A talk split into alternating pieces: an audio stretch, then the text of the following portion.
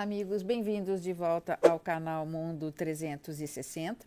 E hoje, segunda-feira, dia 8 de novembro, eu estou aqui para comentar as eleições que aconteceram ontem, domingo, dia 7, na Nicarágua. Um país que está tão próximo de nós, é um país tão importante e, ao mesmo tempo, a gente fala tão pouco dele. E as eleições que aconteceram ontem elas revelam mais um capítulo muito triste da história, sobretudo da história recente da Nicarágua. O seu presidente, que já está no poder há bastante tempo, já transformou o seu, o seu sistema de governo na Nicarágua em um sistema ditatorial, autocrático, Daniel Ortega se reelegeu ontem para o seu quarto mandato. E essa eleição que aconteceu dia 7, eh, domingo, na Nicarágua tem sido considerada pela comunidade internacional como uma eleição de fachada, um verdadeiro teatro, né? um capítulo de uma ópera bufa. Isso porque ele, Daniel Ortega e sua mulher, sua esposa, que se chama Rosário Murilo, é, estão ambos à frente do governo. Né? Ele como presidente e ela como vice-presidente formal. É, eles se, então, como eu dizia, se reelegeram e foi considerada uma eleição de fachada, porque ainda que com uma aparência de eleição democrata, eleição democrática, na medida em que com eh, Daniel Ortega concorreram outros cinco candidatos. Né? Esses outros cinco candidatos, na verdade, eram candidatos de fachada, todos apoiadores do governo, nenhum deles de oposição. E, na verdade, seis candidatos que sim eram candidatos de oposição foram presos por Daniel Ortega eh, nos últimos tempos. Então, eh, na verdade, nada mais foi do que uma é, do, do, que uma eleição fictícia. Mas a comunidade internacional não aceitou, não vai aceitar. Os Estados Unidos já vieram a público.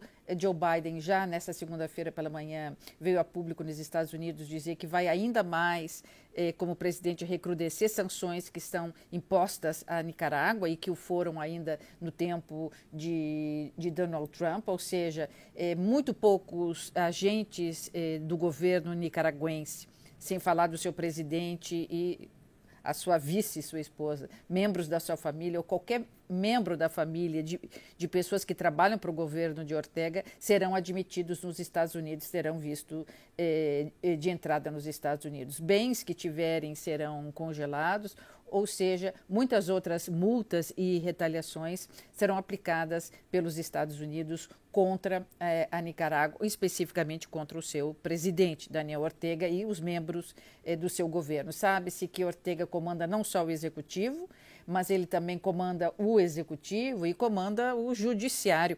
Por isso que o presidente é, da, da, mais alta corte da Nicarágua declarou ontem é, a vitória de Ortega sem é, sequer verificar ou chegar à conclusão é, quanto aos votos é, dos demais adversários, que devem, todos eles juntos, cinco, não chegar a, a 14% da intenção eh, de votos da população, ficando Ortega com 75%.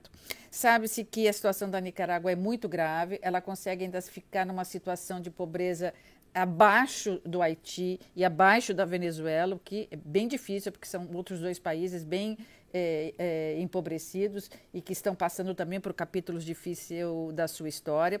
O Banco Mundial pronuncia um 2022 é, terrível para Nicarágua, é, decrescendo dois dígitos, é, isso é bem expressivo.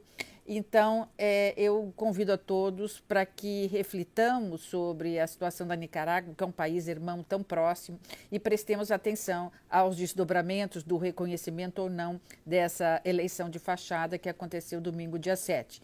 A Organização dos Estados Americanos convocou de urgência uma reunião para essa semana ainda, ocasião em que os membros da Organização dos Estados Americanos vão decidir se aceitam, reconhecem ou não essa eleição e, mais ainda, se vão suspender ou não a, a, participação da Nicarágua como membro da Organização dos Estados Americanos. Então, um, capítulo eh, triste da história da Nicarágua, mas vamos é, continuar prestando atenção. Eu vou continuar de olho na Nicarágua e espero que você continue de olho aqui.